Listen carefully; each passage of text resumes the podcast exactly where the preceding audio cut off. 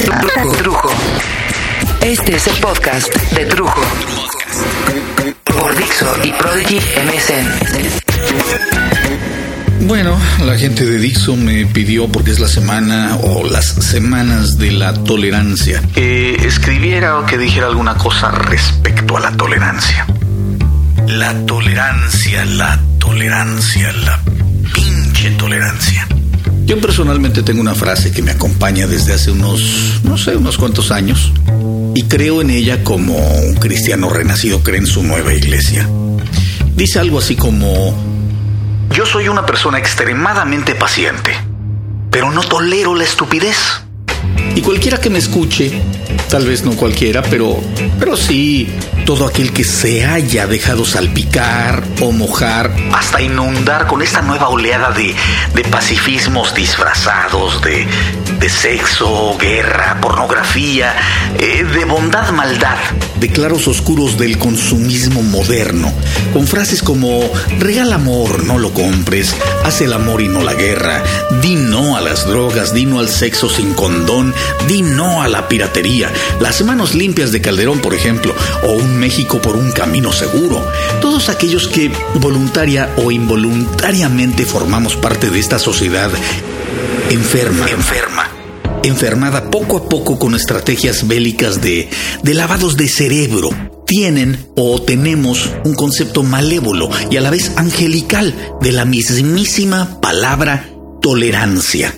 Tratamos de convertir a una palabra que simplemente significa soportar, sufrir, eh, como, como en los ejemplos de no voy a tolerar que estos cabrones me sigan explotando. O, ¿sabes que Ya no tolero que estos güeyes hagan lo que se les viene en gana. Quieren convertir la palabra tolerancia en un movimiento social, un movimiento de moda, un movimiento happyista. Únete a los optimistas. Así que yo mejor me fui a buscar en internet el significado de la palabra tolerancia y encontré cosas muy interesantes, cosas como esta. Podríamos definir la tolerancia, dice esta página, como la aceptación de la diversidad de opinión social, étnica, cultural y religiosa, válgame Dios. Es la capacidad de saber escuchar y aceptar a los demás, valorando las distintas formas de entender y posicionarse en la vida. Puta madre, un rollo, un rollote. Y, y también dice en una de sus partes, el mundo sueña con la tolerancia desde que es mundo. Que no mamen. Quizá porque se trata de una conquista que brilla a la vez por su presencia y bla, bla, bla, una cantidad de mamadas. ¿No podríamos ser menos mamones? Porque vamos a acabar poniéndole musiquita de esa musiquita que traen los mensajes que mandan en PowerPoint eh, por internet con imágenes de paisajes y ángeles y la capilla sixtina. ¿Por qué no podemos dejar de ser tan mamones, tan irreales? Digo, nuevamente, bajo esa tendencia de eh, tolerancia, yo tendría que decir, ya, trujo, ya, déjalo ser. Cada quien tiene derecho a ser y expresar como quiera, mientras no te molesten. Pero es que sí me molestan. Me molesta que me manden cadenas apendejantes y pendejas a mi buzón electrónico. Me molesta que cambien el significado de las palabras, que cambien los conceptos mismos. Tolerar significa aguantar soportar. Y me molesta mucho que me digan que yo no soy tolerante, cuando en realidad, y bajo el significado real de las palabras, soy tolerante. Por ejemplo, el clásico pendejo de la oficina clásico, que no puede dejar de pasar nunca la oportunidad de estar chingando a las chavas. Se cree Juan Camaney. Pero, pero es un hipernacazo. Las chavas de la oficina lo alucinan y se ríen de él en el baño y en la cocinita porque él cree que todas quieren llevárselo a la cama. Pero ellas lo evitan porque es un pesado, es un mamón. Ahí, ahí hay una, un ejemplo perfecto de la práctica de la tolerancia. Hasta el día de hoy, por esa razón, nadie le ha partido su madre. El día que se atreva a tocarle las nalgas a alguna chava o a faltarle abiertamente el respeto a alguna, entonces sí, le van a caer todos como lobos. Todos los chavos de la oficina y una que otra karateca le va a partir su madre.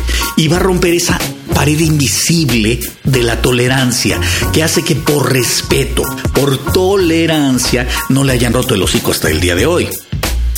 El pedo es que esta oleada mamona de tolerancia es como... Es como cuando éramos chicos, estábamos en el kinder. Pues que fuimos al kinder, claro. Y estaba la maestra Rosy, ¿eh? Miss Rosy. Pinche vieja. Ella era feliz practicando sus relaciones comunitarias, ¿no? Juntando a Pablito y a Brunito que se acababan de pelear hasta los puñetazos porque los dos querían, no sé, la palita azul del arenero o el juego de armar, cualquier mamada de esas, ¿no? Y entonces, en lugar de castigarlos a los dos y mandarlos a la esquina por culeros, tú a la esquina, a ver, ¿por qué se andan peleando? A ver, ahora que vengan sus papás les voy a decir. Cosas de esas. No, no, no, no. Así, encabronados, los trae a la mitad del campo y así como están, les dice, Brunito, Pablito, dense en la mano. ¿Y cómo olvidar que, que uno se daba la mano en esas situaciones? Pero por dentro estabas diciendo, deja que suene el timbre del kinder, cabrón. O la primaria, o la secundaria, o la prepa. Y te juro que te voy a partir la madre, cabrón. Eh, O sea, le dabas por su lado a la pinche maestra y al profe, o al prefecto, o a la directora o director del plantel, con sus tácticas mamonas de tolerancia, que no tienen nada que ver con lo que se está sintiendo en el momento. ¿Sabes qué, cabrón? Ya estoy hasta la madre, ya. Hasta el cogote de cabrones que se sienten muy fregones. De güeyes que no saben contar más allá de cuatro y cuatro, pero eso sí, le dicen a uno qué escribir, cómo hacerlo, qué no hacer, qué hacer. Cuando, cuando uno se atreve a tomar un respiro, puta madre, se ponen muy chingones a decir, ¿sabes qué, güey? No das mamadas, ¿eh? No escribas babosadas. Me faltaste al respeto. Chinguen a su madre.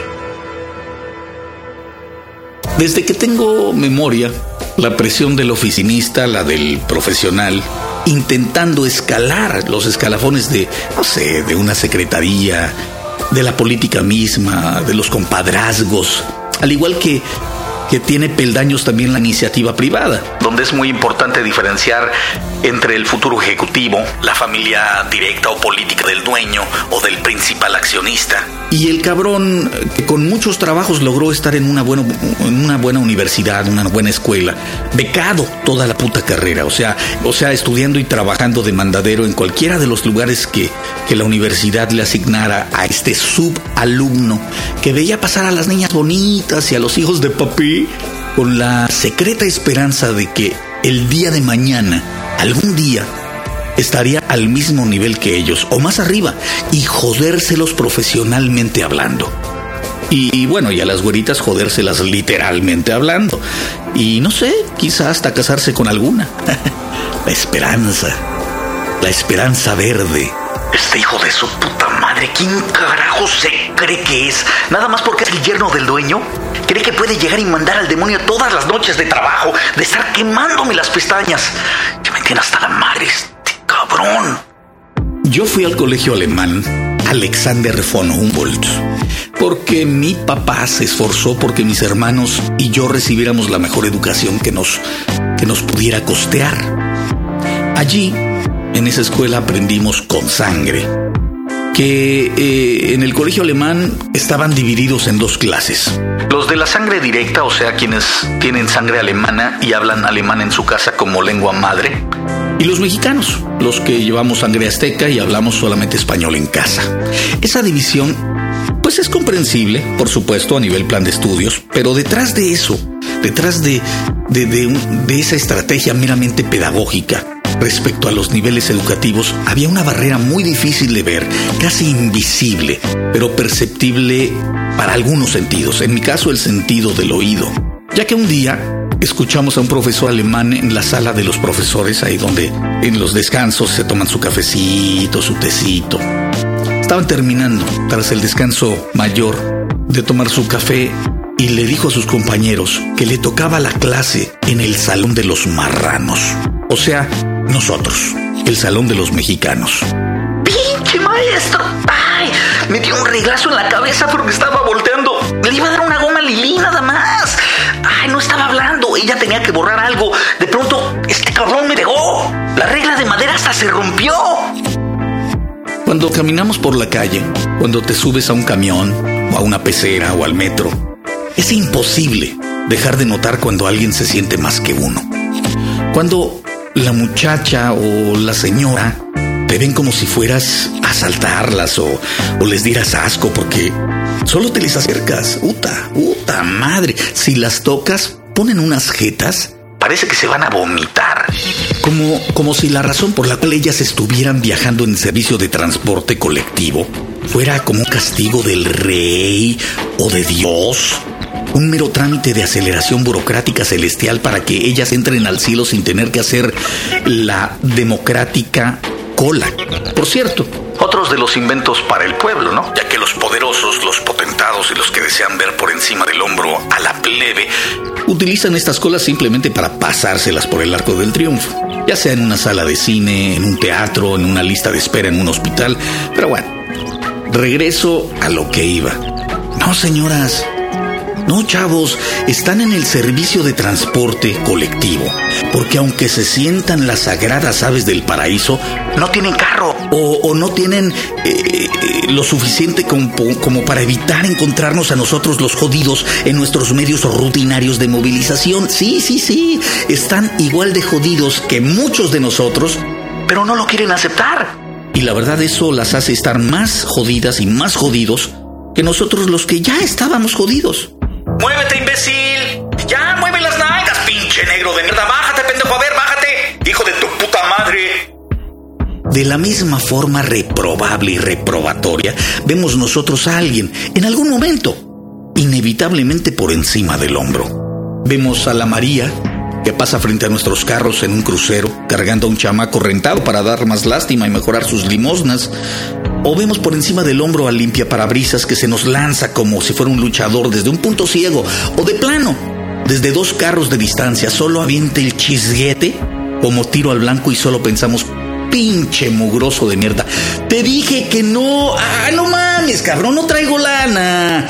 Y este cabrón sigue limpiando y le vale madres. Y si tú no le das, pues hasta te raya el carro. Y si te pones al pedo, pues igual hasta te parten la madre entre varios de los limpia parabrisas, ¿no?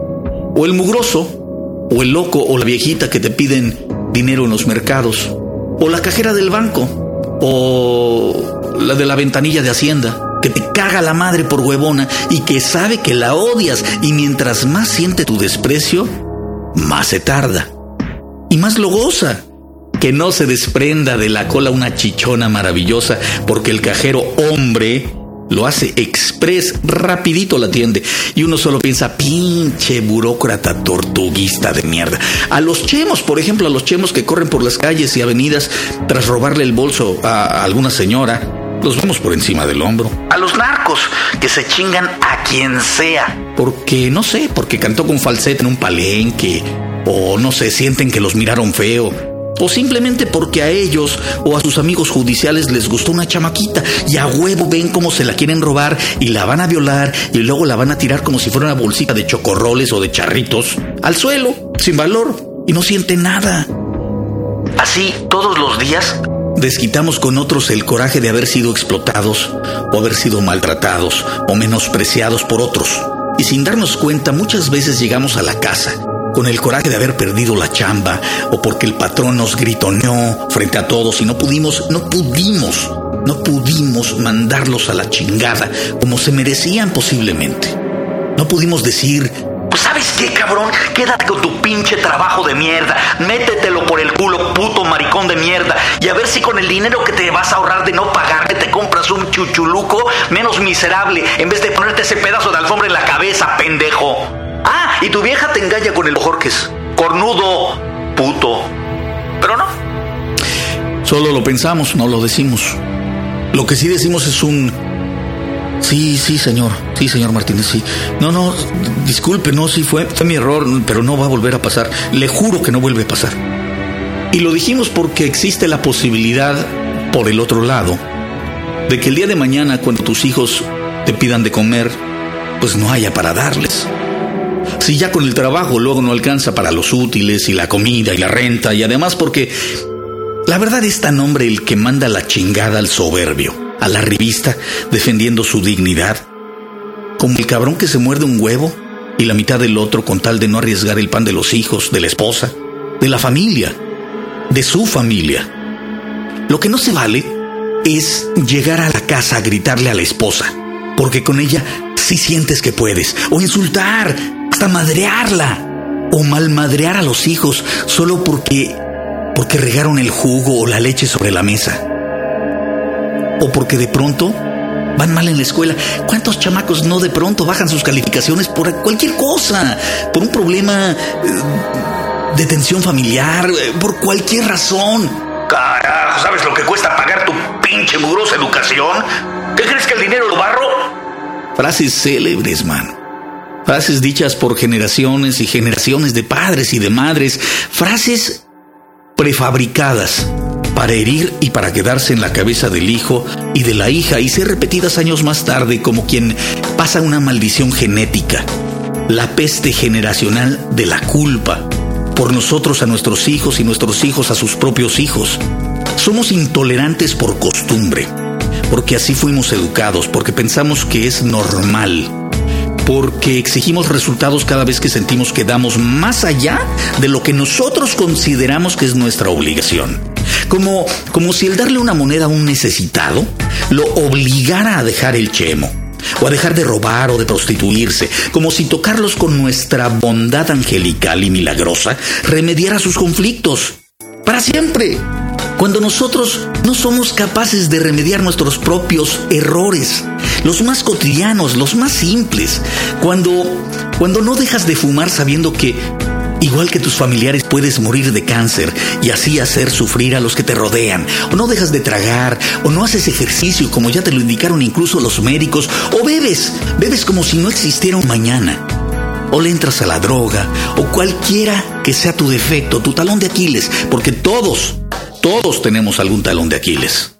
Ah, pero el día que te dé un infarto, o una hemiplegia, o algo horrendo y quedes vegetal, o no puedas comunicarte con los tuyos, cuando los veas llorando frente a ti y no sepan si los oyes, o si los entiendes, o porque quedaste chueco, o no puedes mover esto o aquello, entonces, entonces sí, ese día, tal vez comprendas el antes y el después.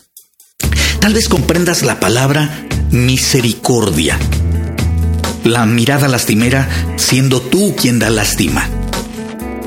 Y vas a tener muchas horas en tu cama o en tu silla de ruedas para aprender el real significado y el manejo correcto de la palabra tolerancia.